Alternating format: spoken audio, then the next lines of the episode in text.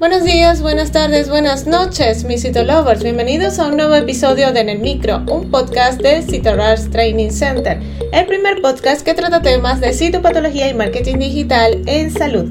Quien les habla, Dai García, y en el episodio de hoy hablaremos de la detención selectiva del cáncer cervical. Comencemos.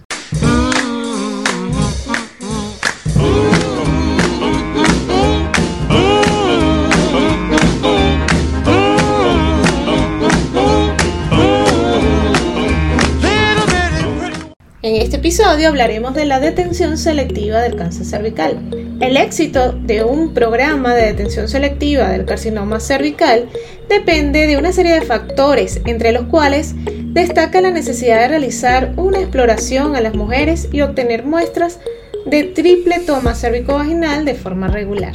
Entre otros factores se encuentran la preparación de la paciente antes de la exploración, y la utilización de los dispositivos más eficaces para la toma de muestras. Para conseguir una muestra completa de cervix se debe incluir la zona de transformación, preparar bien la muestra, interpretarla de forma adecuada y realizar un informe utilizando una terminología estándar. Todo ello resulta fundamental para que la detención selectiva resulte eficaz. Con respecto a la preparación de la paciente para mejorar los resultados de la detención selectiva del cáncer cervical, primero se debe preparar a la paciente antes de la exploración. La Sociedad Americana del Cáncer recomienda 1. Concretar una cita unas dos semanas después del primer día de la última menstruación, es decir, entre el día 10 y el día 18.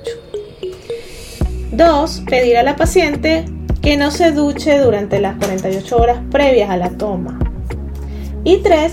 Pedir a la paciente que evite el uso de tampones, espumas anticonceptivas, gelatinas u otras cremas o medicamentos vaginales durante 48 horas previas a la toma. Y si te gustó en el micro, la mejor manera de apoyarnos es que compartas este podcast con tus amigos. Puedes escucharnos en tu plataforma de podcast favorita o a través de Spotify, iTunes, Google Podcast y otras plataformas. Asimismo, puedes escucharnos desde nuestra página web www.citorushdc.com. Asimismo, recuerda revisar nuestros artículos en el blog en la misma página web y seguirnos en las redes sociales como arroba en Twitter, Facebook, Instagram y TikTok y suscribirte al canal de YouTube. Mi nombre es Dai García y soy CEO and founder de Cito Hasta una próxima emisión.